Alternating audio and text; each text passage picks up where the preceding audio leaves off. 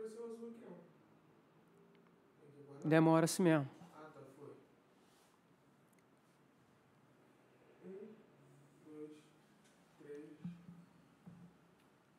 quatro. Ao vivo. Boa noite, gente. Com um pouquinho de atraso, a gente está ao vivo. Hoje aconteceu alguns probleminhas técnicos aqui, mas nada aí que não atrapalhe a gente para poder trazer hoje é, o SM Podcast de hoje. Então, para você que já está ao vivo com a gente aí, seja muito bem-vindo.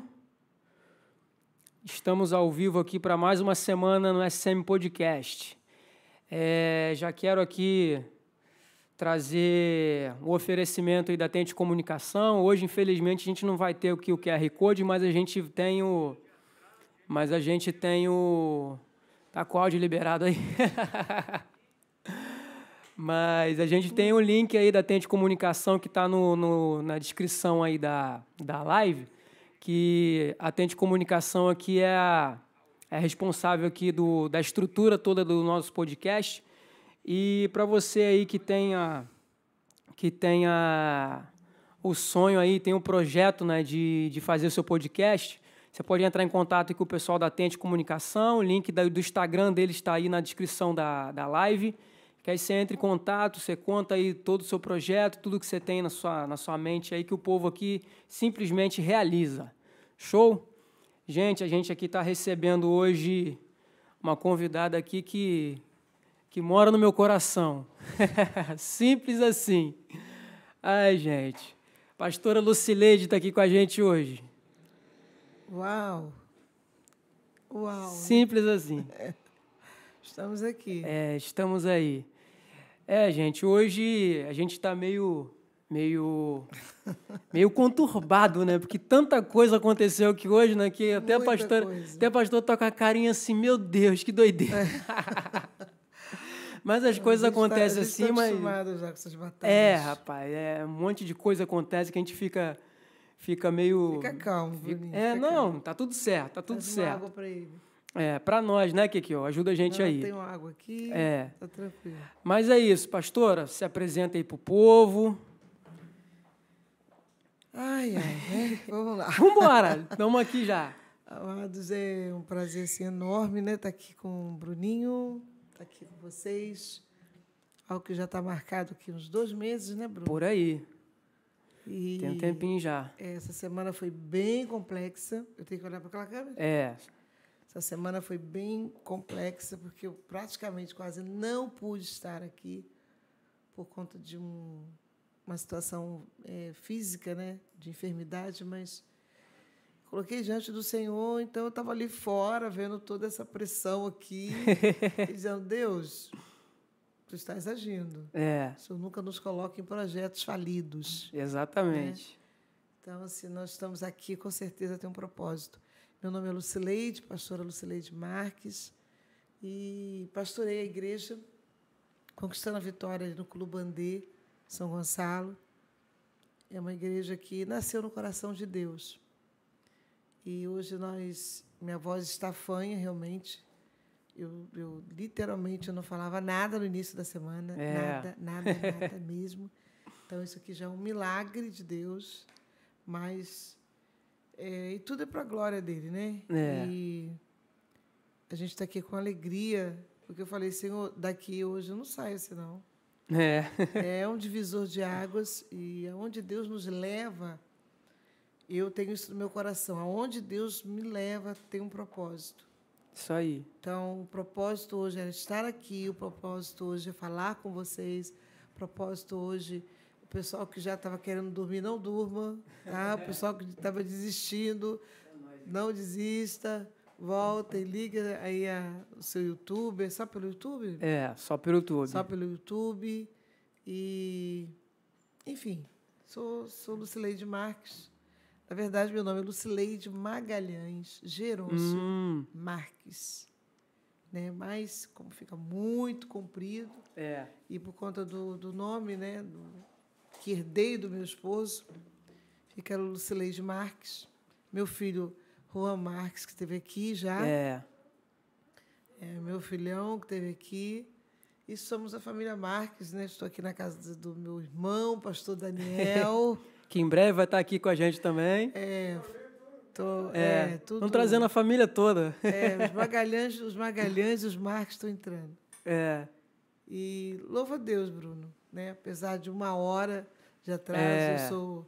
Infelizmente, mas, É, isso mas- acontece. É, isso aí, como você fala, já vi você falando, né? Ao vivo e a cores. É. Tem essas, essas situações aí. Exatamente. Mas sempre a gente está aqui buscando sempre melhorar, né, gente? Hoje Amém. aconteceu algo esporádico aqui, né? Infelizmente. Mas, é, mas, a, mas o show não pode parar, né? A gente, o show não pode parar. A gente, a gente que é crente, a gente está acostumado com as batalhas, a gente não para para nada. Não. Né, Kekeu? Kekeu aqui, meu parceiro aqui, que já está comigo há vários parceiro. programas aqui. E sempre tem um negócio novo, né? Que a gente, a gente lá na frente vai ter... Rapaz, acho que a gente pode até fazer um livro depois, né? É sempre podcast o, Bem, eu, eu o ouvi livro. hoje no, do, tava vendo um podcast com o Fabrício. Valadares, né? E eu ouvi uma ideia aí de, do que, que eu fazer uma entrevista com você. É. né? Fazer, um, fazer um, um programa com você. Eu falei, poxa, acho que ia ser legal, O né? que de história que a gente já tem aqui, né, mano? Tem muita coisa. lugar Hoje o Kekeu é- tá até na mesma sala aqui com a gente, que hoje tá tudo reduzido aqui, então hoje é a gente tá uma olhando pra carinha dele. Olha lá. Mas é isso, vamos começar a nossa resenha. Vamos lá. Pastora, conta pra gente aí sua história de vida. Da onde Eita. surgiu a, essa mulher de Deus? Ai, vamos lá, né?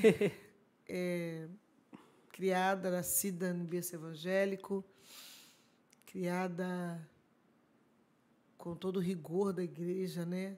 Como hoje eu ouvi falar, Assembleia de Deus, da gema mesmo, assim, de raiz mesmo. E sempre com essa sede de aprender do Senhor. Sempre com essa, esse amor por Deus, essa coisa que foi despertada, né? Para quem foi filha, para quem é filha da irmã Irene, muito conhecida aqui em Araruama. Sou de Araruama, Hum, sabe? Essa é minha terra. Amo estar aqui. E aqui começou toda a nossa história, né? Aqui começou a nossa história de crianças. De criança ainda éramos seis, seis filhos, né? E na igreja, Uhum. Assembleia de Deus, Rio do Limão. Meu Deus. Na época era pastor Benedito. E era um. Enfim, foi um tempo muito bom que passamos aqui. E veio, né? Deus foi implantado na nossa vida, na minha vida, muito cedo. uhum. E muito cedo, o mais interessante é que quando acontece isso, de você sendo criança e tendo muito rigor, né? De ter que fazer, nós éramos Aham. praticamente, nós tínhamos em casa todos os dias culto doméstico. Uau. Então, eu- por isso que eu falo que eu tenho raízes em Deus, porque nós fomos criados com culto doméstico mesmo. Mas não era aquele culto doméstico de vez em quando, não era todos os dias tínhamos o culto e era um terror, porque meu pai era, além de ser né, cristão, ele era militar. Eita. É, então era aquele negócio assim, né? A gente acordava, morávamos ali no Rio do Limão e acordávamos assim com uma fome, querendo tomar café, mas nem pensar em café antes do culto doméstico. É mesmo? Então, frio, né? Era muito frio. Acordava e a gente, meu pai tinha feito uns bancos assim de madeira, uma mesa assim como essa, tinha Aham. uns bancos, e a gente ficava ali praticamente naquele desespero que acabasse aquele culto. Mais interessante, Bruno, eu praticamente conheço quase todos os hinos da harpa cristã Aham. por conta desses cultos domésticos, né? Que eram bênção na nossa vida. Uhum. Mas criança, né? Querendo tomar café, querendo brincar. E eu me lembro muito que a gente começava a dar dica, né? A gente já começou a ver os hinos que eram mais longos, os hinos que tinham estrofe, os hinos que só tinham, que não tinham o, o refrão, que era aquele hino corrido, né? Então não tinha que voltar no coro. Então a gente tinha muito essa malícia, né? Pai, vamos cantar. É, me lembro de um hino que tinha na harpa 90, a paz e a alegria no reino dos céus. Então era um hino rápido. Aham. Então a gente procurava, né? Vamos catar aqui uns hinos que não tenha cor para acabar mais rápido. Mas o, Muito o- bom. O, o irmão Antônio Geroncio não abria a mão, não. Quando ele, ele sacava essas pertezas nossas, Ah, então ele chegava dizendo, não, vamos cantar lá o 340. Meu Deus, que no longo.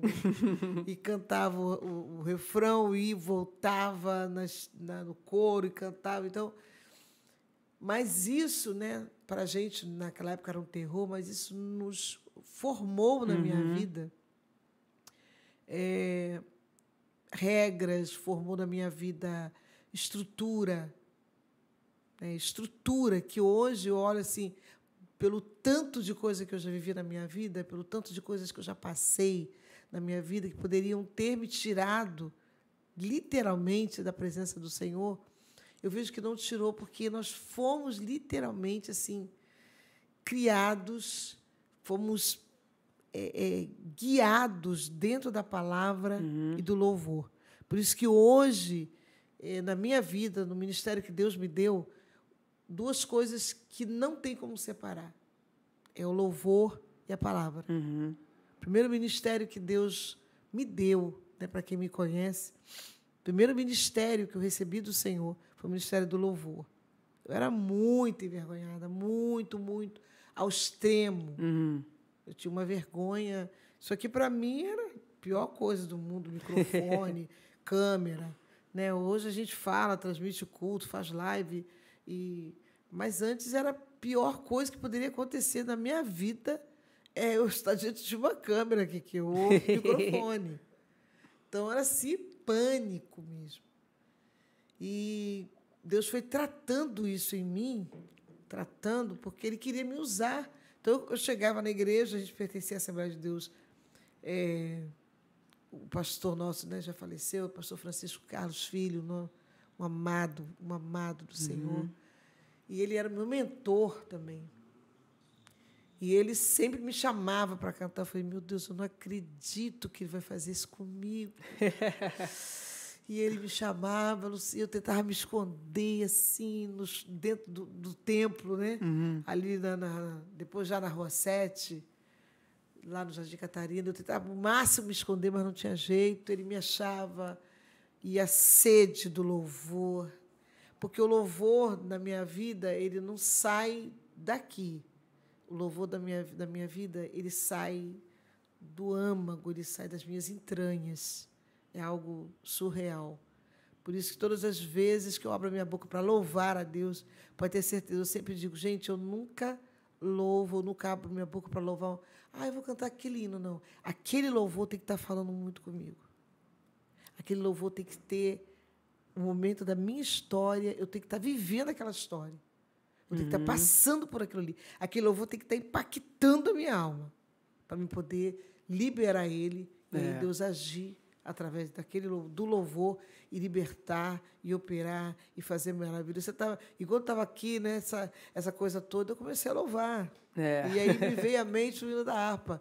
Vem tu, ó Rei dos Reis, guiar os teus fiéis para te louvar. Grande e glorioso ser, Pai de todo o poder, vem sobre nós reger, ó Deus sem par. E aí fui cantando, né? Uhum. Cantando e falei, Senhor, eu estou aqui. É. E, e eu sei que o louvor liberta, eu sei que o louvor ele tem esse poder libertador de destravar, de quebrar, de tirar impedimento, de quebrar toda, tudo aquilo que está travando. Então, o primeiro ministério que Deus me deu, né? E logo em seguida, Deus começou a despertar em mim o ministério da palavra. E o ministério da palavra na minha vida, Bruno, e, e vocês que estão aí, para quem já sabe, foi algo assim tão inusitado, tão louco, porque eu sempre estive eu sempre gostei da palavra. Uhum. Eu não entendia. Mas quando minha mãe dizia, vou para a igreja, eu estava junto dela. Então eu era uma adolescente. Mas eu queria estar na igreja. Eu queria ver meu pastor, eu queria ouvir a palavra, porque eu era fascinada pela palavra, mesmo não entendendo. Eu tinha verdadeira fascinação pela palavra. Então era assim algo tão forte dentro de mim que eu me lembro que é, isso, isso marcou a minha vida. A minha mãe era uma mulher que ela não tinha, né? Era uma mulher que não sabia ler, uma mulher criada na roça. Minha mãe não sabia ler nada, mas tinha uma sabedoria de Deus, algo assim, tão tremendo. Minha mãe É. não sabia nada de leitura, mas ela gravava os louvores, ela gravava a palavra, ela gravava tudo. Então, estar no culto da palavra era junto da irmã Irene. Então, sair de casa, ir para a igreja, estar do lado da minha mãe, meu Deus. A palavra parece que passava de mim para ela, passava dela para mim, era algo tão forte. Eu me lembro que nesse dia, o pastor que pastoreava, nos- pastoreava lá já no Alcântara, ele estava pregando a palavra, ele pregava muito, o pastor Francisco Carlos, filho, meu amado pastor, que já, já está no Senhor. E ele, do nada, eu devia ter uns 17 anos. Ele virou para minha mãe e falou assim: Mãe Irene, a Lucileide vai ser maior que a senhora. Eita.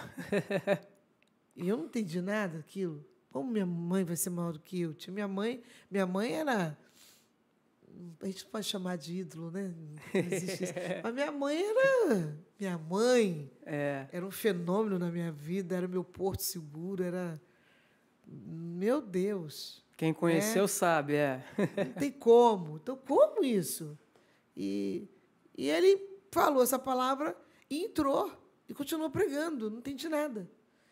E aí Deus foi começando, e a gente começando a, a ir para as consagrações e fazer. Começou a despertar em mim um desejo de ir fazer trabalho nas, nas casas dos jovens. Eu já começava a amar. Eu, eu, adorava entrar na casa dos jovens, e mesmo com toda a timidez, fechava os olhos e falava alguma coisa e ver o agir de Deus. E foi, era, era muito lindo esse, tempo. Era um tempo onde os jovens tinham uma sede de Deus, sede da palavra, sede de estar com o Senhor. Então, quando marcava uma consagração, meu Deus do céu, era, era assim, a gente já entrava, a gente nem dormia. Nessa, É, virava era, vigília era se uma deixar. né? alegria de saber que a gente está sendo usados por Deus. E eu tive um cunhado lindo, lindo, que foi o José Carlos, né? Meu irmão, que também já dorme no Senhor, aos 29 anos o Senhor recolheu ele. E ele foi um canal que Deus usou muito para me aprimorar, para me jogar na palavra.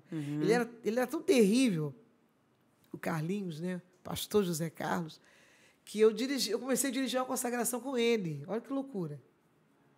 Eu morria de medo de tudo e eu comecei a dirigir uma consagração com ele. Me colocou. Eu falei, mas como é que vai ser isso? Não, eu vou estar com você sempre. Porque ele tinha jeito para tudo, não tinha jeito para nada. Hum. Mas dentro de mim, aquela, aquela sede e aquela palavra, eu vou ser maior? Em quê? Em quê? Que eu posso ser maior do que minha mãe, meu Deus.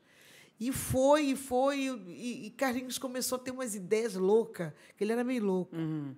né? Ele, era bem, ele era bem louco. E ele começou a fazer um negócio assim, tipo, sábado, consagração dos jovens. Eu e ele na direção, eu, ó, você ora, faz isso aqui que eu faço, o restante eu faço. Ah. Simplesmente, Bruninho, tinha dias que ele não ia. Eita. E começava a chegar os jovens, que aqui, a igreja começava a encher. Eu já estou até nervosa, só de pensar nisso. Só de lembrar. É. E os jovens iam chegando, eu falei, Jesus, cadê Carlinhos? Cadê Carlinhos? Cadê Carlinhos? E na área de Carlinhos, eu entrava no banheiro, começava a orar, dobrava o joelho se fosse hoje. Dobrava meu joelho no banheiro, Senhor, manda Carlinhos, pelo amor de Deus. Manda ele, não deixa ele fazer isso comigo. E ele não vinha. Então, eu praticamente, o ministério na minha vida foi uma coisa, gente, assim, tipo assim. É como se eu estivesse num, num avião e alguém chegasse, me empurrasse e dissesse: pula aqui do chão, você não passa. Meu Deus. Então, o Carlinhos me treinou assim, desse jeito, na palavra.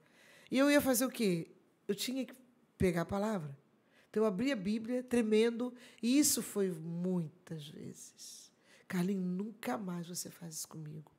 Não, mas aconteceu isso. Mas foi uma benção. Ele tinha aquele jeito, É. né? Ele é o pai da Carolina que teve aqui, da Carol Ah, sim. pai da Carol. Não, mas só que maravilha. Quando eu cheguei, ele- chegava, você estava lá atrás. Pra ficar olhando. Então, meu treinamento, gente. Por isso, quando eu vi isso aqui acontecendo, eu falei, ai, Senhor, que lindo, né? O Senhor sempre dizendo, eu, tô, É. eu tô aqui, filho, eu tô no comando. Só fica aí falando comigo que eu, eu tô agindo. Então, assim, foi muita minha vida. Gente, é porque não dá. É realmente um livro. A minha vida daria para escrever um livro. É muita história. É muita história. Uhum. E aí eu fui desenvolvendo, e o Carlinho foi me empurrando, me empurrando, me empurrando, até que conheci o pastor, o, o meu esposo, no caso, né? No caso, conheci o Marcelo, jovem, né? Eu sei que com 20 anos, 20 anos, a gente já estava com casamento marcado, mas tudo que eu não queria era me casar com alguém de ministério. Eu era conhecida como aquela jovem que não queria casar, mas de forma, de maneira, de espécie alguma, com alguém que mexesse com ministério de oração e monte e, e me. Ai, Deus Ué. livre. Pavor. Sabe o que era pavor? Aham. O que eu queria? Qual era o sonho da Lucileide? O sonho da Lucileide era casar e viver uma vida normal Uhum. né? Olha como é que Deus muda as coisas, né? Então eu ia casar e eu ia para a igreja, eu ia trabalhar, meu esposo também já tinha tudo na minha mente. Então eu ia para a igreja, né? A gente frequentaria os cultos, participaria do coral, cantaríamos no coral, alguma coisa que relacionasse à música, mas acabou, íamos para casa e igreja quarta, terça, quinta, outro dia, mas nada de compromisso. Aí eu me caso com um jovem, recém-chegado do mundo, que começa a despertar, que começa a se encher de um fogo, de, um, de algo assim que eu falei, o que, que é isso? O que, que é isso, meu Deus? Não é isso que eu quero, não. Enfim, eu sei que quando eu me vi casada com ele, ele já era um presbítero da igreja. E eu fiquei muito revoltada com Deus. Falei, Deus, não é isso que eu queria. Eu não quero homem que pregue, eu não quero homem que gosta de monte, eu não quero homem que gosta de vigília, eu não quero nada disso. Mas tudo isso já era um preparo do Senhor. Tudo isso já era Deus adequando o, o plano dele na minha vida. Porque tinha que se cumprir. Por que eu, eu quis falar tanto, Bruno, e a gente conversou daquela vez, né? Aham. Sobre esse pastoreio feminino. Porque eu não me escolhi. Eu não escolhi esse, essa posição. Eu sei que, né, infelizmente, há muitos que têm preconceitos, mas eu não escolhi essa profissão. Eu não escolhi essa função pastoral. Eu fugia dela. Eu queria, sim, dar uma palavra ali. Ai, Deus te abençoe, que eu sempre gostei de dar força, Aham. aguenta firme, nunca pare de lutar, Deus é contigo, né? Vambora. Não, não, né? Igual você chegou ali, pastor, vamos tentar. Eu falei, tentar não. É. Não sei tentar nada, filho. Ou a gente vai ou não vai. É. Essa palavra tentar não, não entra na minha mente. E quem me conhece sabe disso. Eu não, eu não sei tentar nada. Que, que ou a gente vai ou não vai. Uhum. Então, se a gente está aqui, a gente vai e Deus vai na frente. E, gente, me desculpe, mas eu, parece que eu estou pregando, tá? Isso aqui meu, Vai- isso aqui é embora. normal, tá? Estou tentando me controlar aqui, porque isso aqui já é normal de ter essa, essa coisa da- de usar as mãos. E, e fui, né? Tá, vou aceitar e me, muito chateada. Pastor, se eu estou sendo presbítero, por que o senhor fez isso? Minha filha, teu marido é homem de Deus, ele tem um chamado, mas eu não quero isso. Senhor vai começar a botar ele para pregar, e eu não quero, enfim, né? Fiz, não adiantou nada o meu mimimi, era mimimi, não adiantou nada. Aí ele chega para mim um dia, o pastor Francisco, coloca uma revista de escola dominical da minha mão e me coloca diante de uma classe de senhoras e diz assim: ministra a palavra. Ensina a palavra para elas. Falei, santo Deus. Eita. Então, a- olha como é que as coisas na minha vida foram acontecendo. E eu me vi naquela igreja, na, na, na Assembleia de Deus da Rua 7, ministrando a palavra para um grupo de mulheres que poderiam ser minha mãe. Uhum.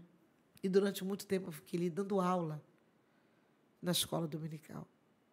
E comecei a pegar o gosto da palavra, a estudar a palavra. Então eu tinha que ter conteúdo, É. tinha que ter resposta. E comecei a estudar. Eu sei que Deus foi me levando, e me levando, e me levando. E aí estávamos ali, de repente, meu esposo te- sente no coração, esse negócio de sentir no coração é, é um problema sério, né? É sério. E ele falou: Filha, eu estou sentindo no meu coração, depois de um certo tempo, já tinha aceitado o ministério dele, já estava tudo em paz, já tinha, já vi Deus me usando no meu ministério, o ministério que ele tinha para mim. E um dia do nada ele chegou e disse: Eu não montei nada, tá, Bruno? Estou Uhum. falando aqui porque que Deus está me dando agora. Não, é isso mesmo. E um dia ele falou assim, filha, não sei, mas eu estou sentindo de ir para a Assembleia de Deus mutuar. Falei, como é que é? Assembleia de Deus mutuar. Nós estamos numa igreja que é a nossa casa, que tem minha mãe, que tem toda a minha família, está tudo montadinho, a igreja é pequena, a congregação é do tamanho ideal para gente, todo mundo já nos conhece, e você está querendo ir para a Assembleia de Deus de mutuar aquele mundo de igreja? não, filho, não. Não, peraí, você está com algum problema, vamos conversar. Olha, eu estou sentindo. E o, o, o Marcelo ele era muito tranquilo quanto a isso. Não, e Deus está confirmando. Eu falei, Santo Deus da glória. Agora que eu me adaptei, agora que eu estou aqui, agora que eu estou sentindo o gosto de estar aqui entre família. Uhum. Era o Samuel tocando, que delícia cantar com meu irmão. Samuel no violão tocando, e, e, e, não, sei, não lembro se Daniel, acho que Daniel já tocava, já, Daniel era o regente do conjunto, uhum. né? pastor Daniel regia o conjunto, estava bom demais. E, de repente, vamos para a Assembleia de Deus mutuar. E quando eu vi, já estava lá. E eu não queria estar lá. E no dia que o pastor leu, o pastor Dilson Farias, meu amado pastor, né, que ainda está lá ainda. Uhum. Eu sei que no dia que eu entrei naquela igreja, gente, minha vontade foi de chorar. Porque para quem saiu de uma igreja pequena, olha, olha o processo de Deus na minha vida. Para quem saiu de uma igreja, foi treinada numa igreja de família, uma igreja pequena, uma igreja compacta, uhum. você ir para um mundo de igreja. Ah, eu me lembro que quando eu subi as escadas, as escadarias, porque as escadas eram assim, da Assembleia de Deus Mutual, eu falei: meu Deus, esse povo vai me matar aqui. Sério. Eu pensei que eu ia ser atropelada pelo povo. Porque quando acabava o culto, aquelas duas escadas, o povo descia. E era muita gente, eu não estava acostumado com aquilo. É. Então eu me senti, meu Deus, eu vou morrer nessa igreja atropelado no bom sentido, né? Uhum. Eu vou morrer aqui. E aí começou o processo, e um dia eu estava muito triste, quando o pastor leu a carta, minha carta, nossa carta. Eu chorava no banco, eu chorava. Meu filho tinha três anos, o Juan tinha três anos de idade. A igreja ficava totalmente fora da, da nossa casa, do nosso uhum. ambiente, totalmente. A gente não tinha carro, tinha que pegar dois ônibus para chegar lá. Aí o Marcelo ia trabalhar, eu trabalhava em Copacabana, numa gráfica em Copacabana. Aí terça-feira tinha que estar na igreja. Aí, para estar na igreja, ele falou: filha, ligar para mim, filha, não esquece de levar o meu terno, a minha pasta. Porque presbítero que se prezasse, nessa época eu já era evangelista, na Assembleia de Deus, tinha que ter pasta e terno. Eita. A gravata já está dentro do bolso. Aí tinha Juan, com três anos é. de idade que quando nós, quando Deus nos abençoava, que vinha um ônibus lá que parava perto da igreja, era uma maravilha. Uhum. Mas quando nós tínhamos que pegar dois ônibus, e o 40 não vinha, e o 40 não vinha, Senhor, manda o 40, e não vinha o 40, vinha o 39. E o 39 nos deixava uma distância quilométrica da igreja. Eita. E nós chegávamos, e quando, e quando eu pegava, irmão, olha, queridos, vocês estão vendo, me vendo, você não tem noção. Quem conhece o, a extensão que é descer ali no corpo de bombeiro e até São Miguel com pasta, paletó e um filho que é. já tinha dormido dentro do ônibus. Teve um dia que deu vontade de sentar no chão e chorar. Eita. Mas a obediência. A obediência ao meu esposo, a obediência ao chamado de Deus, a obediência àquilo que Deus queria fazer. Eu sempre fui assim. É para ir, Senhor? Então vamos. Eu só quero uma coisa: confirma tudo. Confirma tudo. Eu nunca entrei em nada sem que antes eu pedisse a Deus. Essa semana, quando eu fiquei doente, que eu me vi na quarta-feira, que eu me vi na emergência, sem voz, falei, vou ligar para Bruno e vou dizer, Bruno, esquece. Não tem como. Não tem como. E comecei a orar. Falei, Bruno, você está orando? Ora aí, o negócio está tá esquisito aqui. E comecei a orar. Falei, Senhor, se for da tua vontade, vai acontecer. Eu não sabia o que, eu tinha, só sei que eu estava muito mal. Mas eu falei, Senhor, tu tem um propósito. Então eu quero que o Senhor confirme. E confirme com a, a seguinte condição: eu quero estar boa na quinta-feira. Porque sexta eu tenho que, eu tenho que subir. Uhum. Subir para Araruama, eu tenho que estar, subir bem. Eu não quero ficar com uma louca tossindo lá, não, Senhor. Não vou passar essa vergonha lá, não. Porque era desesperadora a tosse, que eu estava até ontem à noite. E, de repente, acordei hoje de manhã, consegui dormir sem tosse. Então, Deus confirma. Então, essa confirmação, isso é tão sério, isso é tão importante, para que para que você ande mais uma milha, para que você entenda que o seu, que aquilo que Deus está te dando, tem que ter essa confirmação. Deus tem que te confirmar. E para mim, Sim. sempre funcionou assim. Deus tem. Ah, é isso, Deus? Então me confirma. Eu estava um dia em casa, eu estava muito revoltada. E vendo a minha família indo para outra igreja, para a minha antiga igreja, e eu tendo que ir lá para aquela igreja, eu falei, Deus, eu não vou. Naquele dia eu falei, já tinha sido recebido, eu não vou. E eu me lembro que Marcelo me ligou, ou ligou para minha mãe, nem lembro como é que era aquele lance de telefone. Filha, vai levar? Eu falei, olha só, é a última vez, não vou mais. E não, você fica à vontade. Você pode ficar na rua 7. Fica à vontade. Não se sinta presa, mas eu preciso estar ali. Mas eu falei, Deus, está errado. Família congrega junto, família fica junto. E eu me lembro que quando eu cheguei dentro de casa, eu estava limpando a casa, eu parei tudo e falei, Deus, vou falar um negócio muito sério contigo agora. Eu tenho essas coisas com Deus. É. Um negócio meio louco. Se você me perguntar, pastor, você vive muito de joelho? Você- Não, eu falo com Deus o dia inteiro. Eu falo Qualquer com Deus hora, em qualquer assim, é- momento. Eu estou na rua, eu estou no carro, estou dirigindo. É uma coisa meio louca. Uhum. Meu, meu relacionamento com Deus não, não depende de joelho. Não depende. Não, é, é o meu relacionamento com Deus é aquilo. Eu estou aqui, aquilo ali está falando para mim, a situação aqui estava falando Uhum. comigo, Deus fala comigo. Então, assim, o meu relacionamento com Deus é assim. E aí, nesse dia eu falei, Senhor, se, tu me, se o Senhor me quer nessa igreja, o Senhor vai mudar meu coração hoje. Hoje eu quero um transplante. O Senhor vai tirar o meu coração da Rosete e vai implantar na Assembleia de Deus Mutuar. Uhum. Meu Deus do céu. Pra que que foi falar, né? Assim como eu tinha 16 anos, eu falei para Deus, Deus, se o evangelho, se esse cristianismo que eu fui ensinada não servir para edificar, para curar vidas, para mudar a vida de pessoas com 16 anos, eu falei isso para Deus. Se esse evangelho que meu- meus pais me ensinaram não servir para isso, isso não serve para nada. Para mim não vai servir para nada. Deus levou a sério. Deus leva a sério. É. E nesse dia, quando eu falei isso com ele, quando eu cheguei, e eu, Marcelo já não me esperava e eu fui. Quando eu botei meus pés na escadaria da Assembleia de Deus Mutuar, Deus virou a chave. E meu coração Uau. mudou. Uau! Literalmente. Bruno, eu esqueci, queridos, a Rua 7, a Assembleia de Deus da Rua 7, eu continuei amando, mas sumiu. Eu esqueci Uhum. totalmente. O meu coração, Deus virou meu coração. É por isso que eu gosto muito dessa coisa, o novo de Deus, É. viver o novo de Deus, porque literalmente eu vivi o novo de Deus naquele dia. Olha como é importante você Uhum. fazer prova de Deus. Ele gosta disso. É. E, e- e Deus mudou tudo naquele dia. Então, de, de, de, de- ficar no anonimato, eu comecei a fazer gabinete, Bruno, só para tentar encurtar. Uhum. Eu comecei a atender.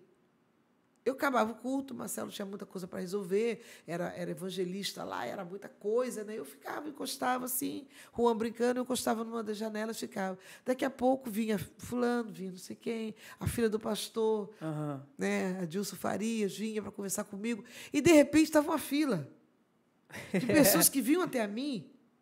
Meu Deus, eu só tinha 21 anos, 22. Não, com Juan, eu, ganhei, eu tive Juan com 22. Eu devia ter uns 23 anos ou 24. Eu não tinha experiência nenhuma. E Deus começou a me usar para dar conselho para pessoas casadas há muito tempo. Uhum. E eu me lembro que a, que a Ninha, a filha do pastor, Deus falou assim, nunca mais esqueci isso. Sileide, se Deus, se, se papai não te der uma sala para você atender aqui, para você atender a gente, nós vamos montar uma tenda no meio da, da rua e você vai atender a gente lá. Olha que isso, gente. Caramba. Aquela pessoa que tinha pavor.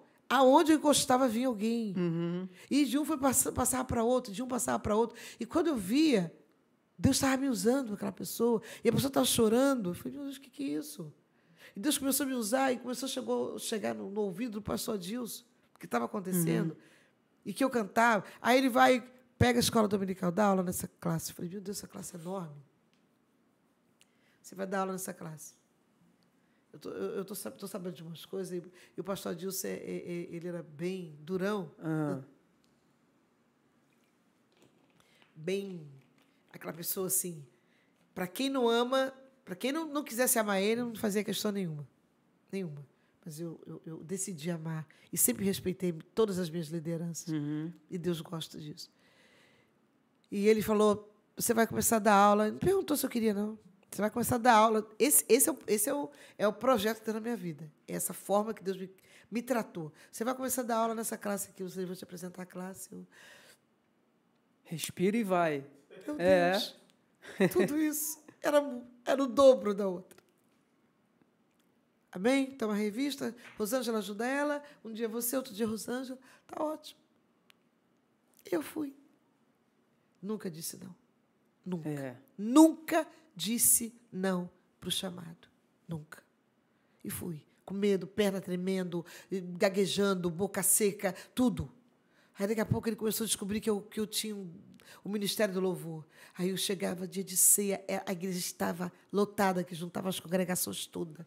Então era muita gente, eu Eita. ia, eu dava um jeitinho, Marcelo ia para o altar, eu dava um jeitinho, subia para a galeria e ficava lá na galeria, lá no cantinho. E eu me lembro que ele falava, Lucileide, o que, que você está fazendo aí em cima? Eu falei, não, meu Não Pode adiantava se descer. esconder. Não adianta.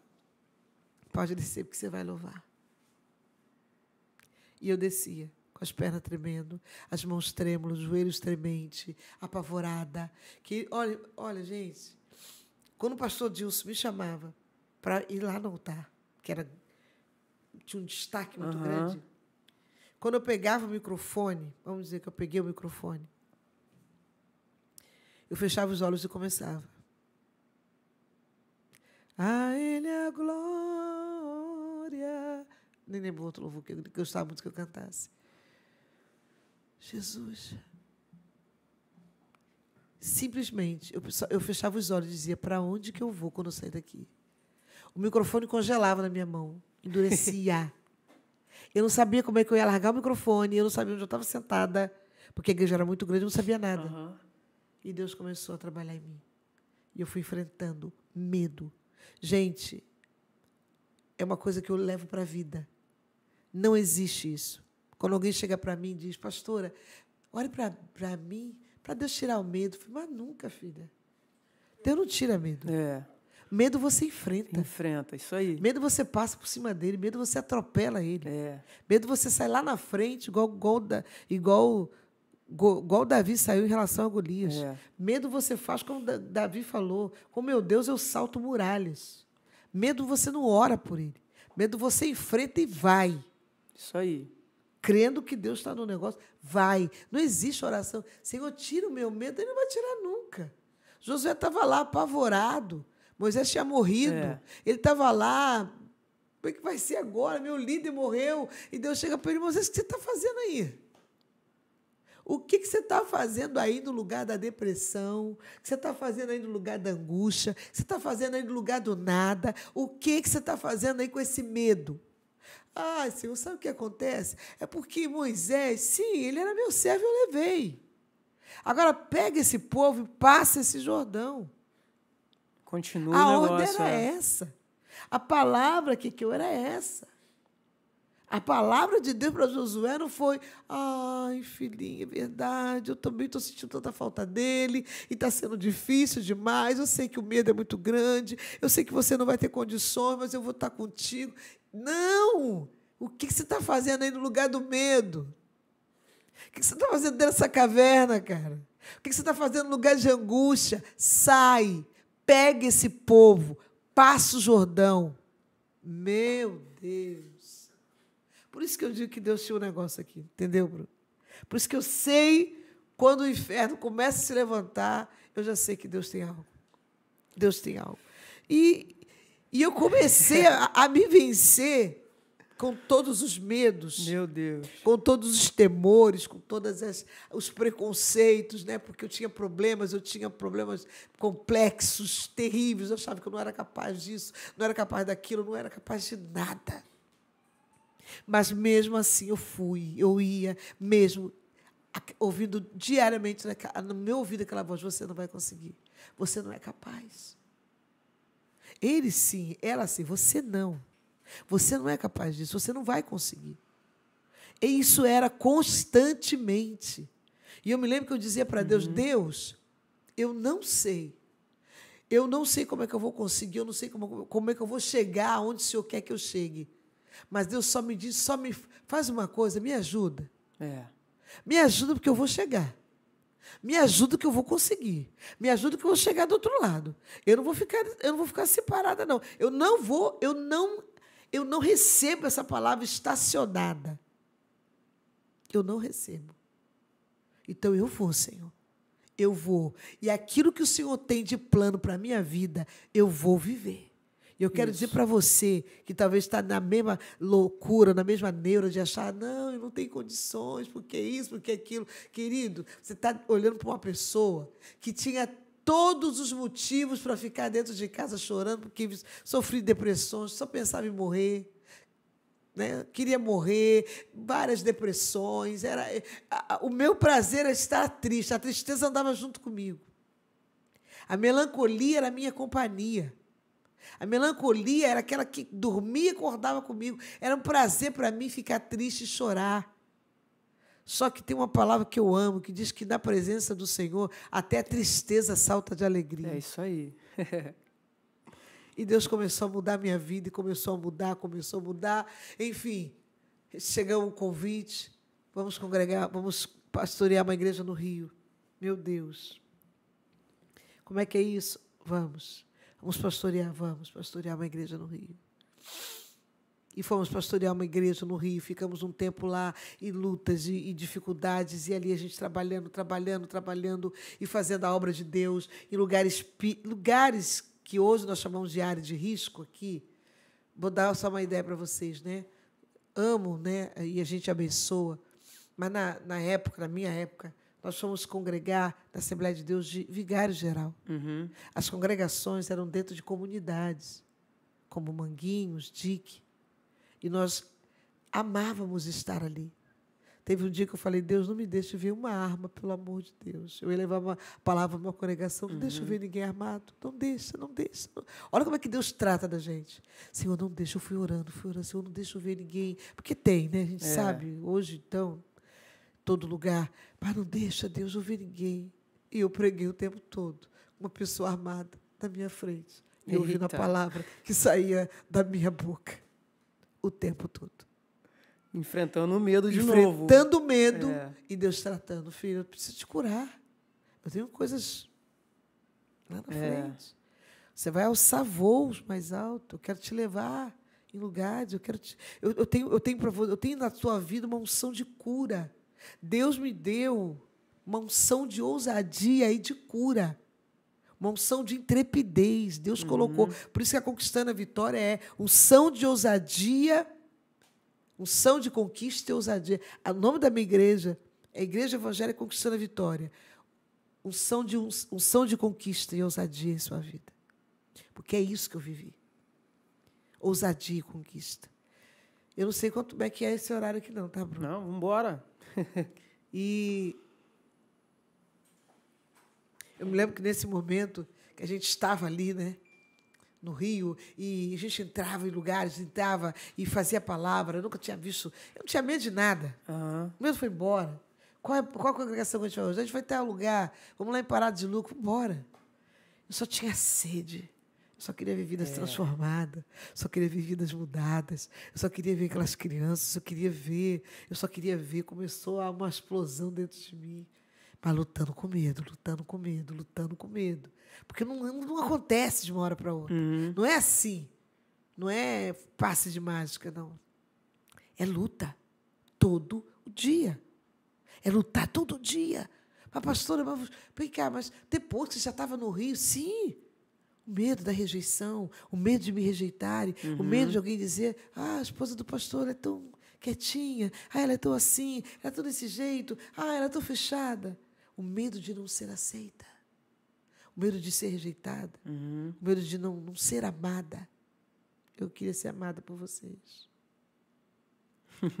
Eu sempre desejei ser amada pelas pessoas. Isso sempre foi um fantasma na minha vida, porque quando eu deparava com alguém que não me amava, no que eu percebia que não me amava, aquilo para mim era um terror. Então eu tinha que lutar comigo mesmo. Lutar muito. E passou esse processo do Rio, voltamos para São Gonçalo, maravilha. O que, que vamos fazer agora? Vamos sentar para aprender.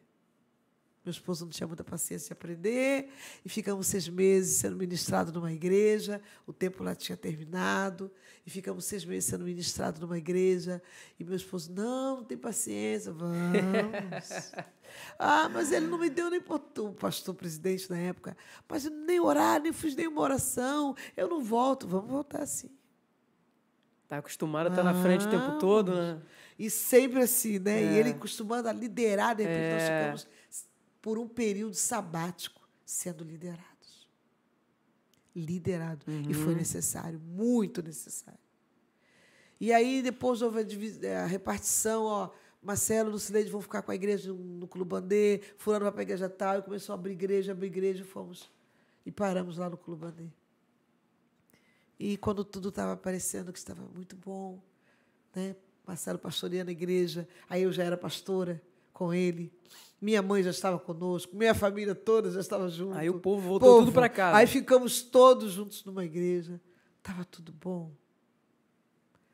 Parecia que só tinha. Não faltava muito para tudo dar certo. Estava tudo se encaixando. Uhum. E, de repente, numa noite, a gente voltando de um seminário teológico, eu já dava aula em seminário. Olha, meu Eita. Deus! E, e dava aula assim, que, que eu recebia do pastor e dava aula para pastores, dava aula para pessoas é. grandes. Eu falei, Senhor, quem está aí? Quem está na classe? Quando eu olhava, Santo Deus, eu vou dar aula para essa pessoa. Eita. E ele falou, vai, eu sou contigo. Maior é aquele que está em você. Você não tem nada. Agora, eu na tua vida sou é. a maioria.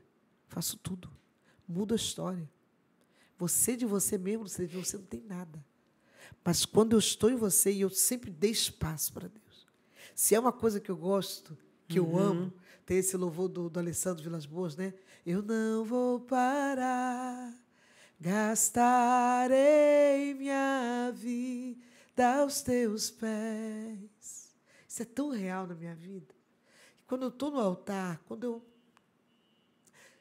e meus braços são de Deus, minha perna é de Deus, uhum. meus olhos são de Deus, minha boca. Eu me entrego por inteiro, Senhor.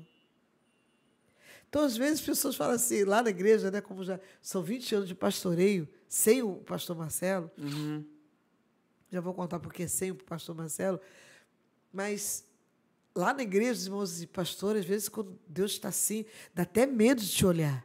Eu falei, mas por que, gente? Pastor, teu olho fica diferente. Eu não sei o que é, mas eu sinto que não sou eu mais. Não sou eu. Uau. É, é, não sou eu falando, não sou eu. Eu deixo Deus me tomar por completo. E Ele vem e toma, e toma meus braços, e toma minha boca, e me usa numa unção de ousadia, numa coisa tremenda. Quando acaba dali, eu tô.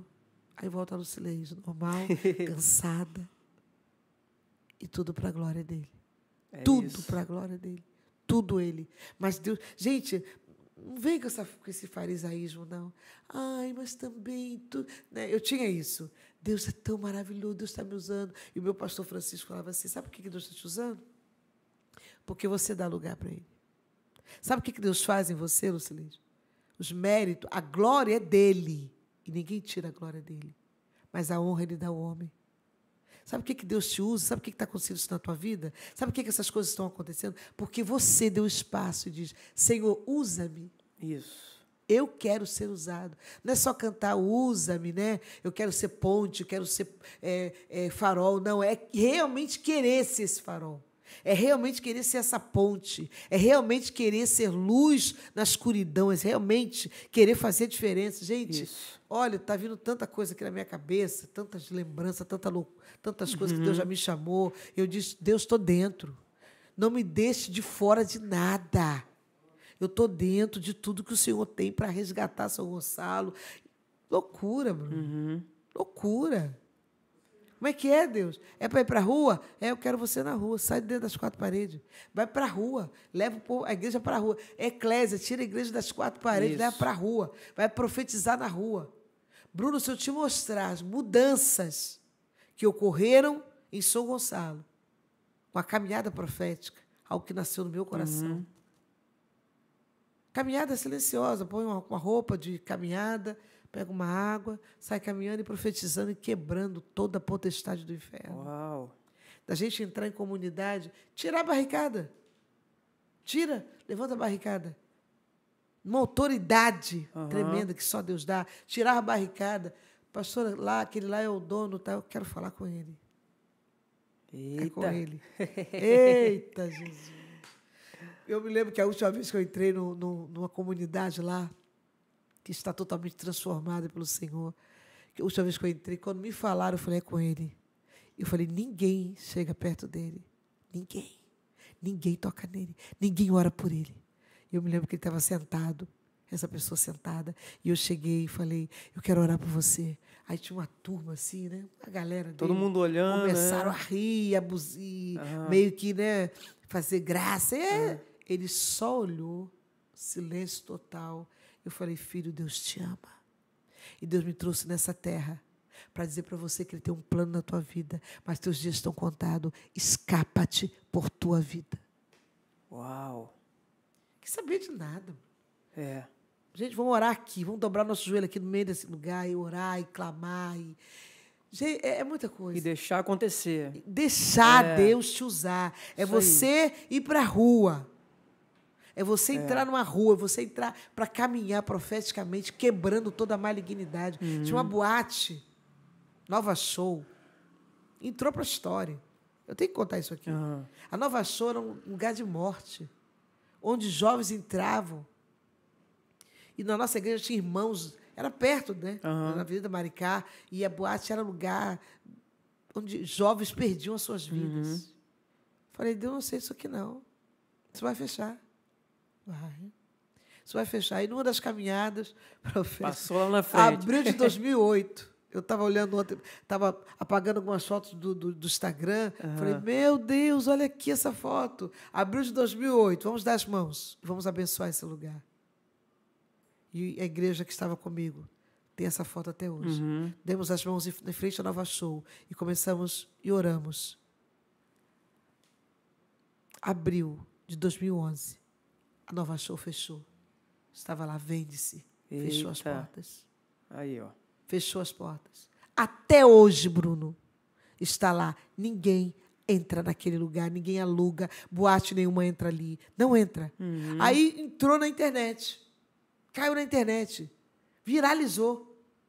Aí começou, o povo começou a perguntar, ué, mas quem são esses? E que povo é esse? O que, que eles são? Ah, são os rebeldes, o pessoal que se rebeliou. Aí eu me lembro que o jornal foi lá me entrevistar no dia É de mesmo? culto. O que, que vocês fizeram? Eu falei, gente, o que, que é isso? E câmera, e bota a câmera. Não, porque a Nova Show era a maior boate que tinha aqui. E Uai. vocês conseguiram. Não, não consegui nada, nós não fechamos nada, não. Nós só oramos e pedimos ao Senhor que fizesse a vontade dele. É. E que desse um basta. Gente, foi lindo demais. Caraca, Aí o mano. pessoal na internet começou a falar assim: Ah, eu quero ver eles virem para cá. Aí começaram a tocar o nome das outras boates. Quero ver eles fecharem. Aham. Foi fechando, Bruno, uma por uma. Eita. Uma por uma foi se transformando em igreja. Tudo isso, É. queridos, tem nada a ver com a Lucileide, não. Tem a ver com a ousadia. É, isso tem a aí. ver com que você vivia a palavra e se deixar ser usado. E a gente já estava aqui fazendo a obra e dando aula e seminário teológico. Ele dava aula, eu também dava, ele era um tremendo líder, um tremendo professor de, de era o meu líder, era o meu pastor, o meu professor, me ensinou tudo. Só que ele me ensinou assim, ó, me empurrando. É. Meu esposo não me ensinou. Olha só, filho, você vai. Nós, nós dirigimos um- um trabalho no, São- na- no bairro de São Francisco. Dentro do carro dizia assim para mim: Você vai pregar hoje? Eu falei: O quê? Chegando na igreja. É. É, E, você vai pregar. e, e, falei, e, Mas você está louco? Tinha nada você preparado. Não me avisou, você não me avisou nada. É. Como que eu vou pregar? Ele ficava quieto, falava nada. Bruno, ele assumia a posição no altar, eu atrás dele, Jesus, tira isso da mente dele. Senhor, tira isso da mente dele. Senhor, tem misericórdia de mim. Ele lia o texto da Bíblia, ele se afastava e dizia, pastora Lucilene. E eu chegava diante daquele texto que eu não, não, tinha lido. E ali eu tinha que pregar. Caraca. E Deus me. Gente, que loucura. Que louco. O meu tratamento com Deus foi tratamento de choque. Porque eu as, as doenças da minha alma, as doenças que eu tinha, uhum. elas tinham que ser tratadas dessa forma. Não podia ser paninho, não podia ser, ah, você vai entrar no seminário, eu vou te preparar, eu vou, você, olha, vai preparando, igual hoje, quando eu chego uhum. para alguém pregar, um mês. Um mês de antecedência. Um mês. Fulano vai pregar. Não, tem que dar um mês. Não, pastor, pelo amor de Deus. Eu tenho meus, minhas bênçãos lá, meus pregadores do uhum. telhado. Tem uma turma abençoada lá. Mas tem que tem que. Tem uns não, tem uns que pega na hora. Mas tem outros. Uhum. Não, pelo amor de Deus. Que isso, pastora? Não, peraí. Então, já avisa a Daniele, que é minha secretária, e a Daniele já tem que avisar com antecedência uhum. para eles darem o ok. e eu fico vendo, gente, não aconteceu nada disso comigo. A palavra é: vai que do chão você não passa. E nesse ritmo eu fui sendo treinada nessa pegada uhum. forte. Pegada. E aí, quando um, um, dia nós estávamos voltando, por isso que eu falo, queria falar, eu, eu preciso falar isso. Porque eu não fui, eu não me, eu não me coloquei, eu não me chamei. A última coisa que eu queria na minha vida, hoje eu amo meu chamado. Mas a última coisa, uhum. a última coisa que me interessa, a última coisa que menos me incomoda é título, Bruno. Uhum. Isso não quer dizer nada para mim. Se eu não tiver unção, se eu não tiver poder, se eu não tiver autoridade, se eu não puder liberar a cura, se eu não puder estender minhas mãos e dizer para você que está aí, receba a cura em nome de Jesus. Amém. E no final, eu não, recebi, eu, eu não ouvi lá, naquele momento que você profetizou, naquele momento que você levantou as mãos, naquele momento que você me deu um abraço. Já teve dia de eu falar assim, fulano, dentro da igreja, não sai. Quero falar com você. E a pessoa vinha, não, eu só queria te dar um abraço. É. E eu senti que Deus está abraçando aquela pessoa. Ver pessoas ressuscitar, ver pessoas levantar de uma morte espiritual terrível. Isso para mim é que vale. Filho. Isso aí. Isso para mim vale tudo. Porque a hora que, a hora que ele quiser, filho, acabou. Estou pronto para ir. Estou uhum. pronto para ir embora. Eu digo que não existe para crente, não tem bala perdida. É. A bala, do, a bala para. Tiro para. Ah, morreu de bala perdida. Não, foi achada. É. Deus achou, mandou direto e levou o servo dele. E nessa questão de. de, de né, a hora já está indo mesmo, deixa aí. E nessa questão da gente estar tá ali, fazendo a obra junto, dando aula junto, uma noite, uma segunda-feira, eu cheguei, nós chegamos no seminário, e aí ele já estava com alguma coisa de questão de pressão, mas Marcelo detestava remédio. Uhum. Marcelo não suportava tomar remédio. Homem, né?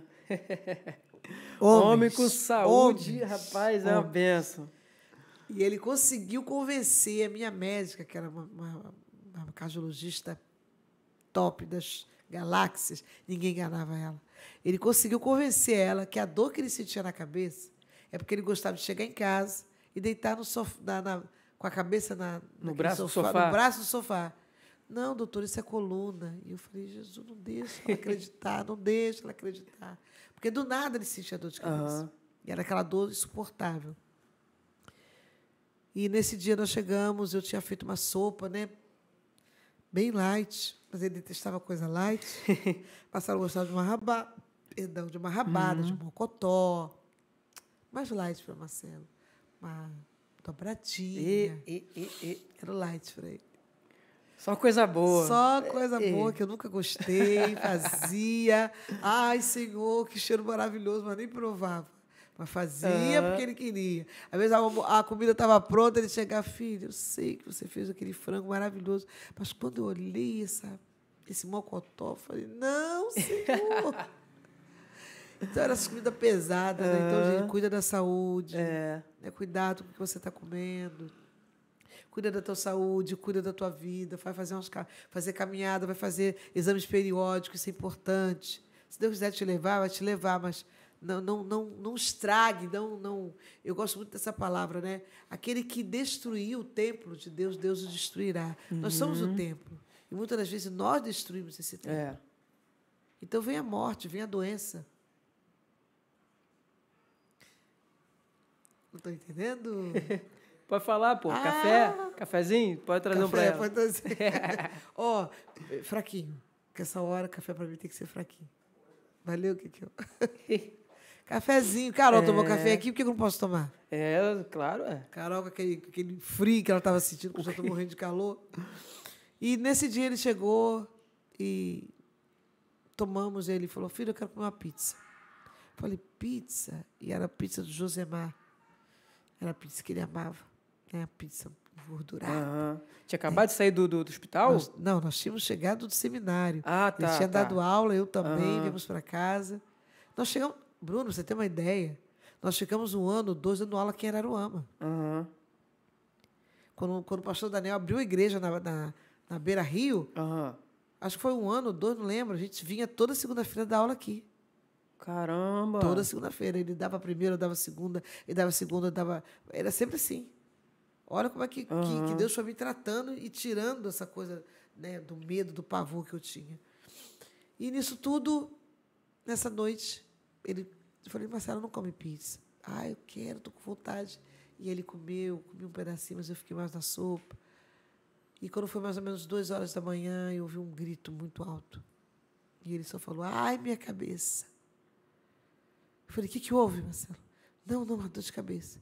Ele já tinha os remédios, né? Então ele foi lá, pegou Dorflex, pegou não sei o quê, fez aquele coquetel, tomou e deitou. E passou, não passou 30 minutos. Ele novamente dá um outro grito. Quando ele gritou, eu levantei, dei um pulo da cama. Quando eu olhei, ele já estava como assim, um semblante diferente. Uhum. E eu, nós tínhamos o carro, mas eu não sabia dirigir. Era uma, uma- é uma outra história É. tremenda que eu tive que superar na minha vida. Outro medo, pânico. E hoje eu dirijo para a glória de Deus. Amém. E eu me lembro que eu consegui ligar para o meu, meu vizinho da rua, porque eu ia chamar quem? Falei, meu Deus, está acontecendo alguma coisa. E ele falou, chama, Mari, chama Marilene Eduardo. E eu chamei meu vizinho. Meu vizinho veio e nós levamos ele para o hospital, nós tínhamos o plano. E uma semana antes ele quis sair do plano. Uhum. Ele falou assim: ai, filho, eu, eu não quero ficar no plano mais, porque eu não uso esse plano. Quem usa esse plano é você e o Juan, eu vou sair. É menos a despesa. Eu falei: não, você não vai sair, não. Não, você não vai sair, não. E forcei a barra e ele não saiu do plano de saúde. E uma semana depois ele precisou desse plano. E fomos para o hospital e passamos ali a manhã toda, a madrugada inteira, e nada de Marcelo melhorar, nada de Marcelo melhorar, e só dopado, e botaram remédio na veia, e remédio no soro, e nada, nada, nada. Eu olhei os médicos tudo dormindo, todo mundo dormindo. Falei, acabou, vou tirar meu marido aqui. Não, você não pode tirar. Eu falei, posso, vou tirar agora. Agora. Ele não fica aqui, não. A madrugada toda deitada aqui, nada muda.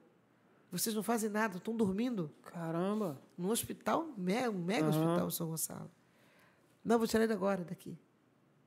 E o, o- o meu vizinho estava lá e nós colocamos ele no carro, levamos para casa. E amanheceu, já estava amanhecendo o dia, e eu liguei para minha médica. Falei, Valdênia, doutora Valdênia, aconteceu isso, isso, isso, e eu não sei o que fazer. E ela já, ela falou, meu Deus, ele me enganou com a história do- da dona coluna. Uhum. E ela disse Lucileide, leva ele imediatamente. Na época era o CHN. O CHN de Niterói tem um, tem um neurocirurgião já esperando por ele. Gente, loucura. Quando ele entrou lá,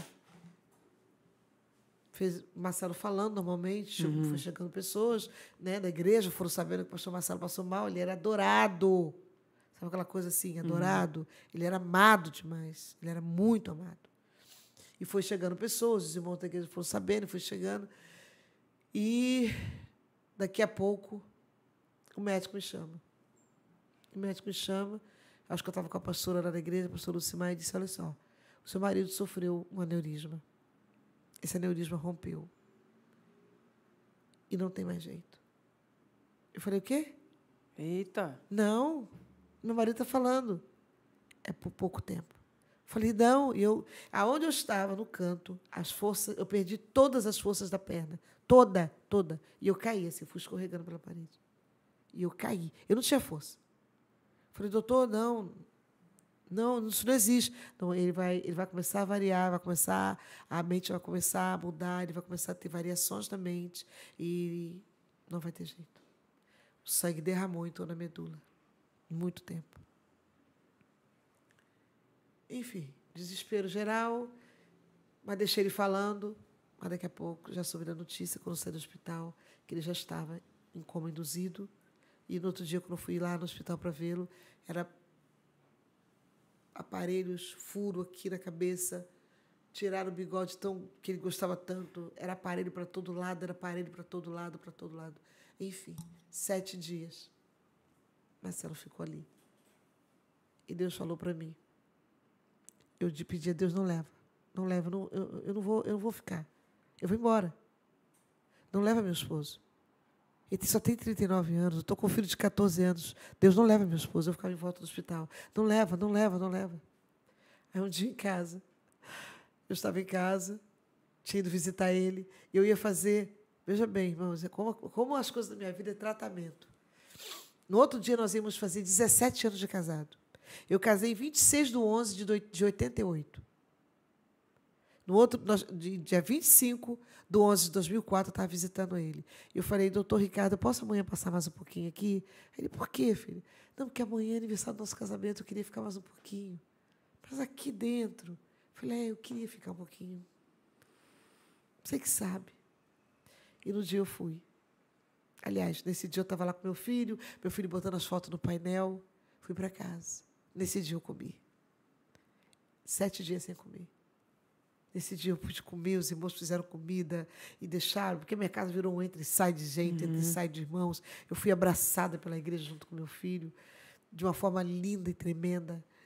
E eu fiquei ali. E fui para casa e senti fome. E cheguei com a irmã dele, que hoje está, é pastora nos Estados Unidos, pastora Marisa Marcos, deve estar me ouvindo agora, não sei, né? Mas vai me ouvir depois. Um beijo no seu coração. A pastora da Renascer em Cristo, foi enviada para lá. E nessa situação toda, eu cheguei em casa com ela e falei, Isa, eu tô com fome. Ela, ai, Lindinha, graças a Deus. Minha família me chama de Leidinha, tá, gente? É. Ai, Lindinha, que bom que você vai comer. E eu comi, eu quero mais. E eu repeti. Quando eu estava sentada com ela no chão, assim, o telefone dela tocou. E ela saiu correndo. Saiu correndo desesperada, desesperada, desesperada. E pegou o carro, porque eu, ele, meu esposo deixou o carro, mas eu não sabia dirigir. E ela sabia. Uhum. E eu falei, Marisa, o que, é que aconteceu? O que aconteceu? O que aconteceu? Começaram a começar, chegou pessoas lá em casa e foram chegando, e a notícia foi se espalhando rápido. Eu só lembro de uma palavra que ela disse, Lu, calma, estão tentando reanimar ele. E eu já estava em pânico. E eu me lembro que a Bíblia estava assim, em cima da mesa. E Deus falou, abre a palavra. E a palavra que eu abri foi ele dizendo exatamente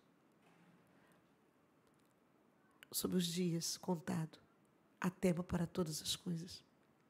Tempo de viver, tempo de morrer, tempo de plantar, tempo de arrancar o que se plantou. E hoje estou arrancando. E eu falei, gente, Deus já levou Marcelo. Deus já levou.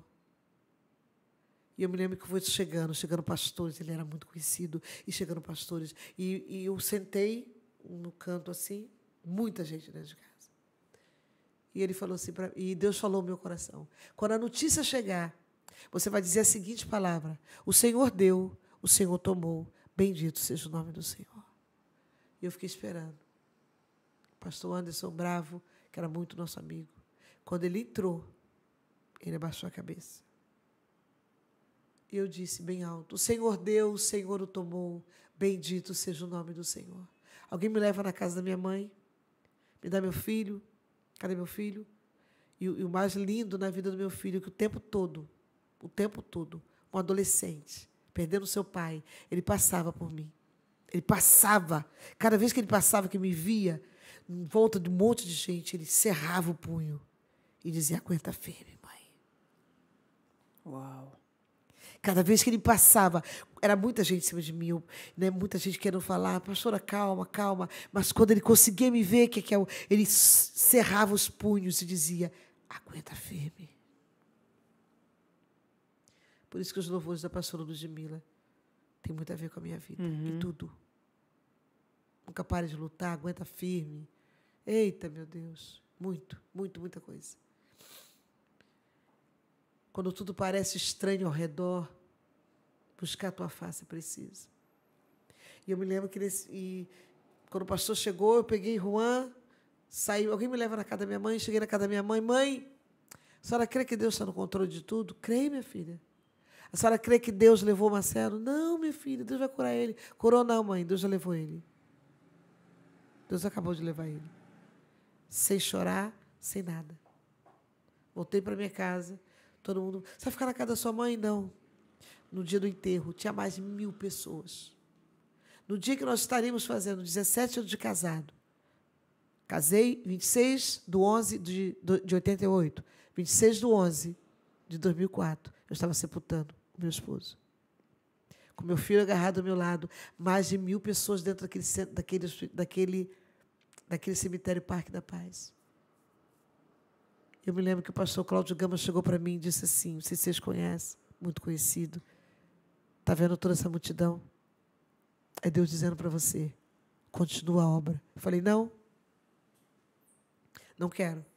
Aí começou as pessoas chegarem perto de mim, pastora Sara, agora nosso Josué não sou. E dentro de mim falou, eu vou embora, eu vou embora, eu vou embora. Eu tinha uma amiga já nos Estados Unidos, né, que já estava lá e falou, eu vou embora, vou embora, vou, já já já estava tudo planejado. Vou embora, não fico aqui de jeito nenhum, sou louca de ficar aqui. E todo mundo, pastora Sara, nosso Josué, que Josué? Eu sou Josué nenhum, eu quero ir embora. Eu não vou ficar. Ele era o pastor, ele era o líder, eu não vou ficar. Meu Deus. Como que Deus trata a gente. e eu me lembro que eu voltei para casa. Eu, lá ainda no cemitério, Deus falou assim: fica por detrás. Fica por detrás, na cabeceira. Abraça. Agora me entrega a Ele. E eu me lembro que eu fiz isso aqui assim. Entreguei. Entreguei meu, meu esposo ao Senhor.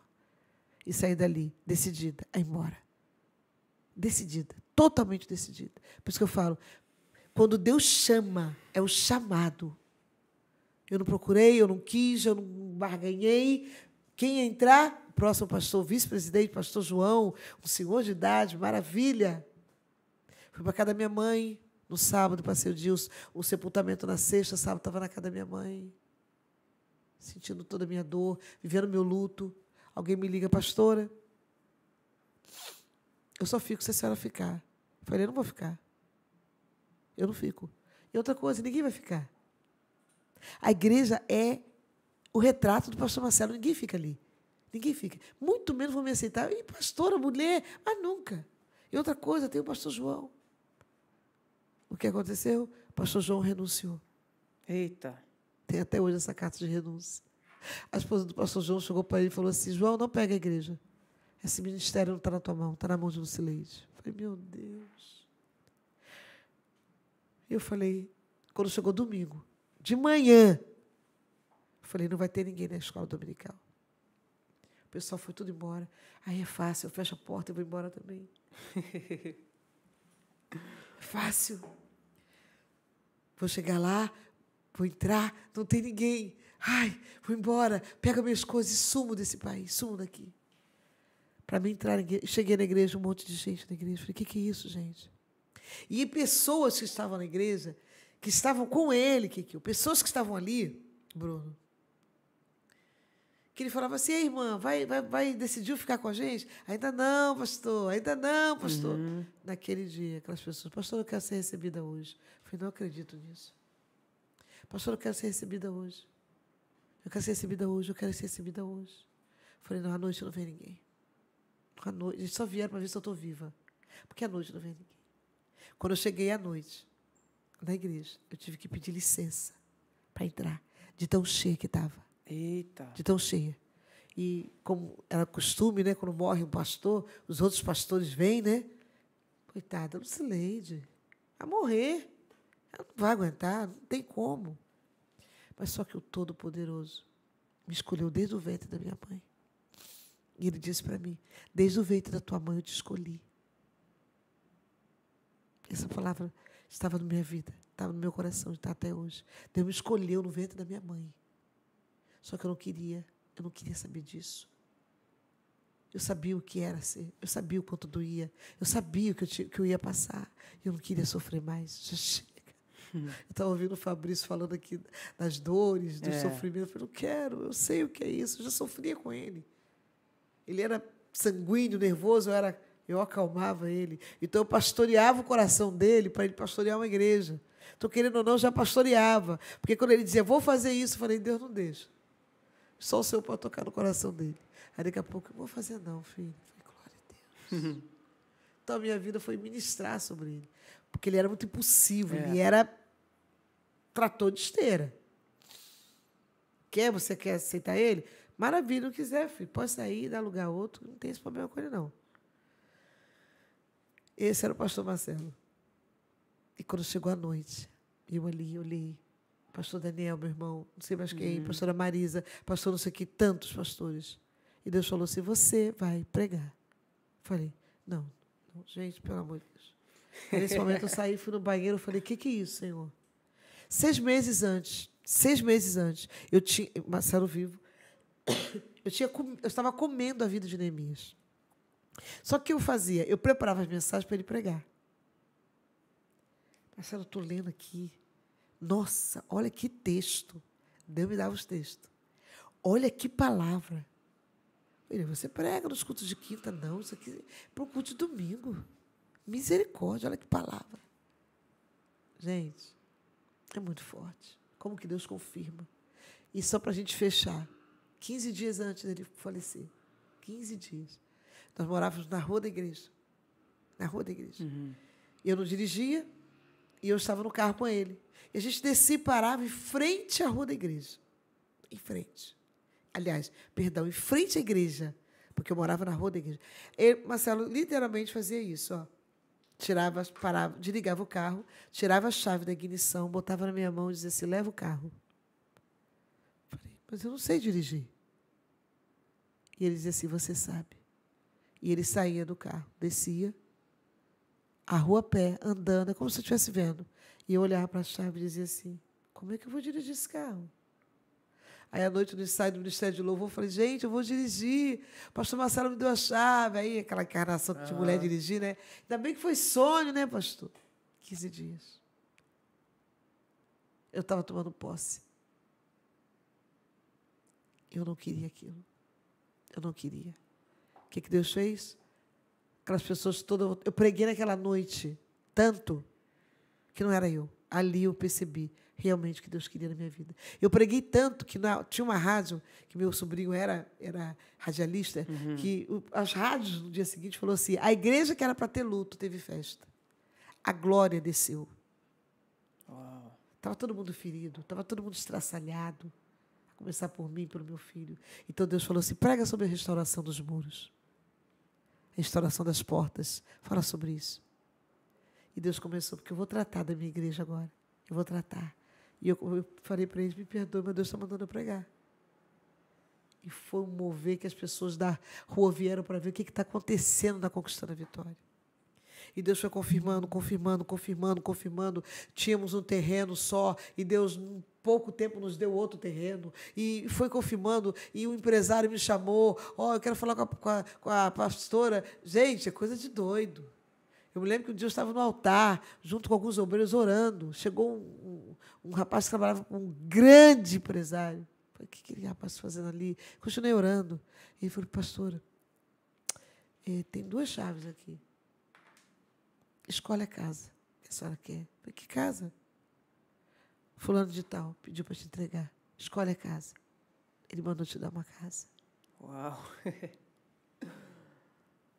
Aí depois ele mandou me chamar, chama a pastora aqui. Aí eu conversando com ele, sabe, com a cabeça assim, andando como uma pessoa, fazendo as coisas, mas assim, o Espírito Santo me empurrando, eu fazendo. Mas quando eu parava, a dor era profunda demais. Aí começou os ataques. Começou a gente querer sair da igreja. Não, pastorear, mulher me pastorear, não. Não podia fazer nada. Não fui eu que escolhi, foi Deus É. que escolheu. E eu me lembro que esse, esse, esse empresário me chamou, me deu um negócio lá, aqui está o dízimo de um negócio. Botei no bolso, bora. Estava com, com esse casal, o pastor e a esposa. Pastor, o que, que ele te deu? Eu falei, não sei. Quando eu vi, que eu olhei, que ela viu, meu Deus! Uma quantia exorbitante. Deus confirmando. Eu falei com você que eu estaria com você e confirmaria tudo. Então, queridos, esse- esse- essa, essa introdução da minha vida, que tem muito mais. É. É, história é muita coisa. De tudo que eu já vivi. Eu, eu ouvi essa semana um, um podcast da pastora Helena Tanuri, que eu gosto muito, com o Douglas Gonçalves. Eu amei uma palavra que ela disse. Quando ela falou assim, já pensei muitas vezes em desistir. Como eu já pensei.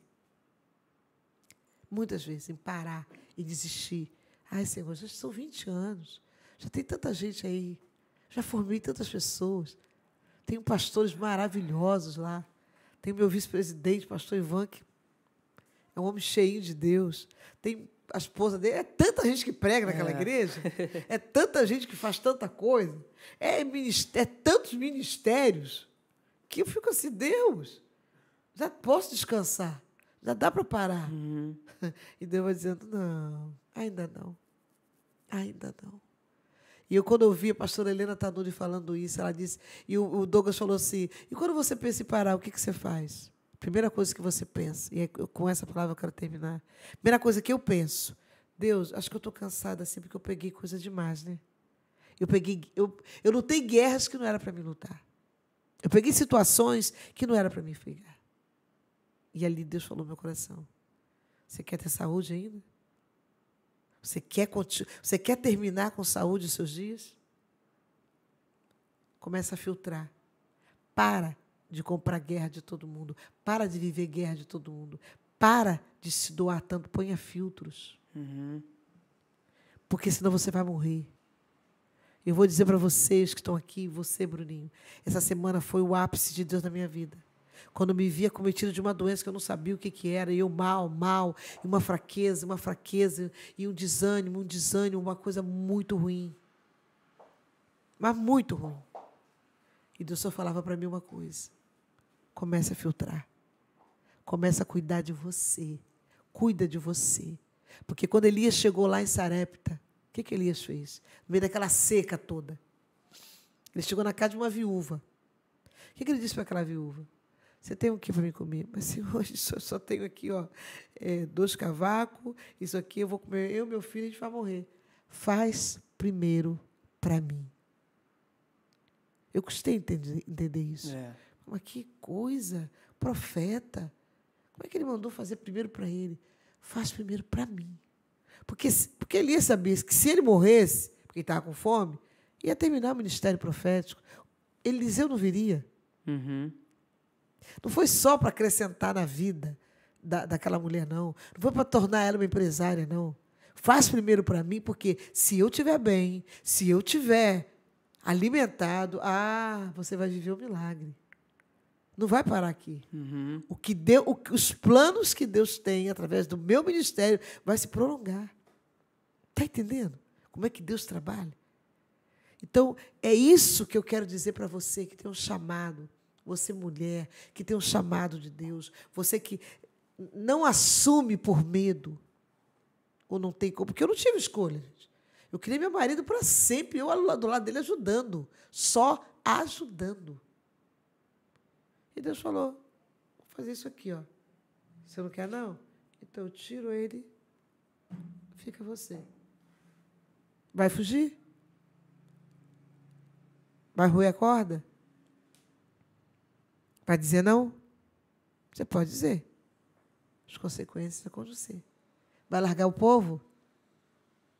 Cadê? E o amor? Aí eu me É. lembrava de Jesus, quando ele queria descansar. Quantas vezes Jesus estava cansado, estressado. Mas quando ele queria descansar, diz a palavra que ele olhava para a multidão. E ele sentia compaixão da multidão. E eu comecei a entender o que, que é isso. essa compaixão, essa vontade de curar, essa vontade de ver mudar, de transformar, essa vontade de tirar a dor, essa vontade de entrar dentro de uma pessoa, liberar uma palavra que tire a dor, de abraçar. Minha mãe dizia que eu era muito chameguenta, era a forma dela falar. Porque quando acabava o culto, as crianças vinham, agarravam nas minhas pernas. Eu, eu tinha que beijar todo mundo. Uma vez falaram assim, pastor, vamos fazer um gabinete aqui atrás, para quando acabar a senhora entrar lá no gabinete. Eu falei, se vocês fizerem isso, eu vou morrer, gente. Porque o que me alimenta é isso. Uhum. É poder abraçar, é poder ser cura para alguém. Então, eu quero dizer para você: se hoje a pastora Lucileide é pastora, não é porque ela procurou. Não é porque ela, muita gente sabe disso. Meus, meus pastores lá, minha igreja sabe disso. Eu não procurei nada. Mas quando Deus nos chama, não tem como fugir. Você pode até fugir, como fez Jonas, mas lá na frente vai ter um preço amargo demais. E fora a dor, uhum. que eu não conseguia. Como é que eu virar as costas? E se eu soubesse que alguém desviou? E se eu souber que tem alguém perdido? E se eu souber que alguém não foi para a igreja, mas eu vou morrer? E aí foi o tratamento te dando minha vida, e aí eu estou aí nos, seus, nos meus 20 anos que teve agora, e a igreja comemorou, e eu comemorei, glorifiquei o Senhor, e fiz dança para o Senhor, e fiz festa para Ele, porque como Deus falou para Faraó, através de Moisés, libera o meu povo para fazer uma festa para mim no deserto. E quantos desertos eu tenho atravessado. Uhum. Mas em todos os desertos eu faço festa para o Senhor. E a palavra de Deus para a tua vida, não sei você que está aí, você que vai ouvir, sei lá, você que está aqui. A palavra de Deus para a tua vida é: é deserto? Faz festa no deserto. Está doendo? Adore. Está tá, tá, tá difícil? Respira fundo. Deus vai ao teu encontro. Deus vai ao teu encontro. E aí eu falei o tempo todo. Mas era para isso mesmo. Santo Mano, Deus da glória. Que história, cara, que história. Olha, hoje, hoje foi tudo diferente, né, Kikil? Tudo diferente. Hoje foi tudo diferente. Para quem. É, eu tô até aqui com o chat aberto aqui no, no telefone e, e e percebi aqui que hoje o vídeo não funcionou direito, está travando, mas o áudio está chegando porque o povo está falando. Então tá bom.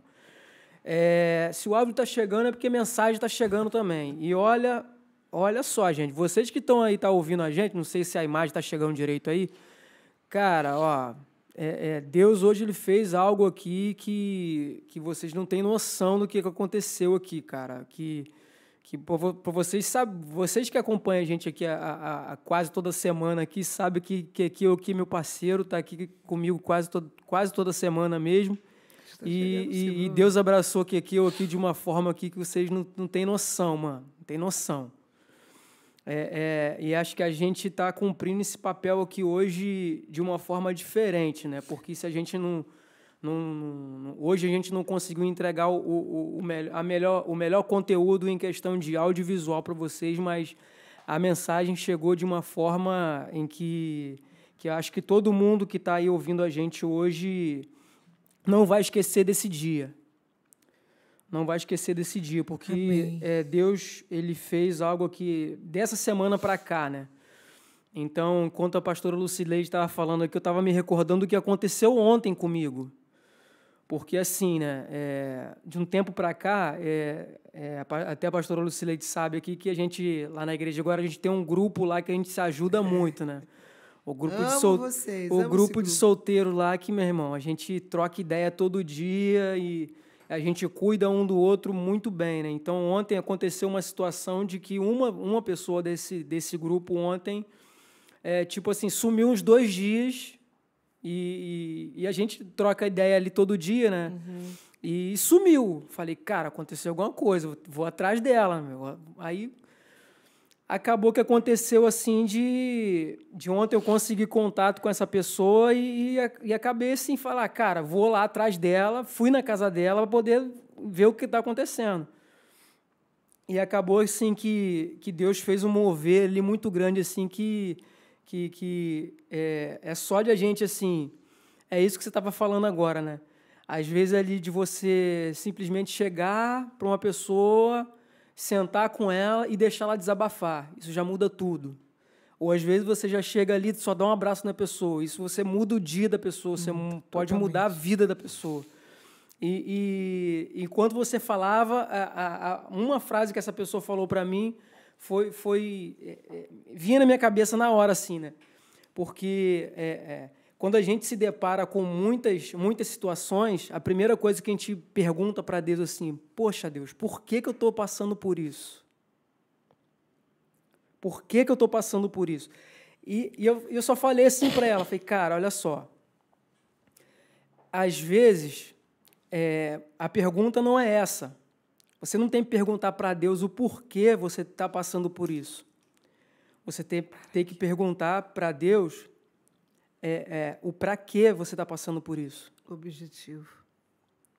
Porque a, eu gosto de pensar da seguinte forma: se eu parar e, e, e perguntar para Deus o porquê eu estou passando por isso, é, e se Deus falar o porquê? Se ele chegar para mim assim, Bruninho, ó, daqui a tantos dias você vai passar por isso, isso, isso, isso isso. Aí eu posso chegar para ele e falar assim: Poxa, Deus, então não quero passar por isso. Porque eu já estou sabendo previamente o que, que eu vou passar. E se aquilo for muito dolorido para mim, eu, eu posso ter a escolha de não, de não querer passar. Sabe? Então, às vezes, Deus não fala o porquê que a gente tem que passar. Ele depois, lá na frente, ele fala: Você passou por isso para você chegar aqui. É porque esse é o processo. Às vezes o processo está muito dolorido hoje, mas lá na frente a gente vai, vai, vai, olhar para trás e vai falar assim, cara, valeu a pena. Porque Deus me ensinou, me ajudou a ser resiliente, me ajudou a ser mais forte, me ajudou a enxergar o processo, me, é, às vezes me ajudou a, a, me ajudou a ajudar pessoas. Sabe? Então, é, é, tudo que a gente passa tem um propósito. Tudo. Tudo, tudo, tudo. Principalmente tudo. se você colocar isso no teu coração. Senhor, eu não quero nada na minha vida que o Senhor não esteja envolvido. Eu não vou me envolver em nada. Sabe o que eu falo todos os dias para Deus de manhã? Senhor, o que, que o Senhor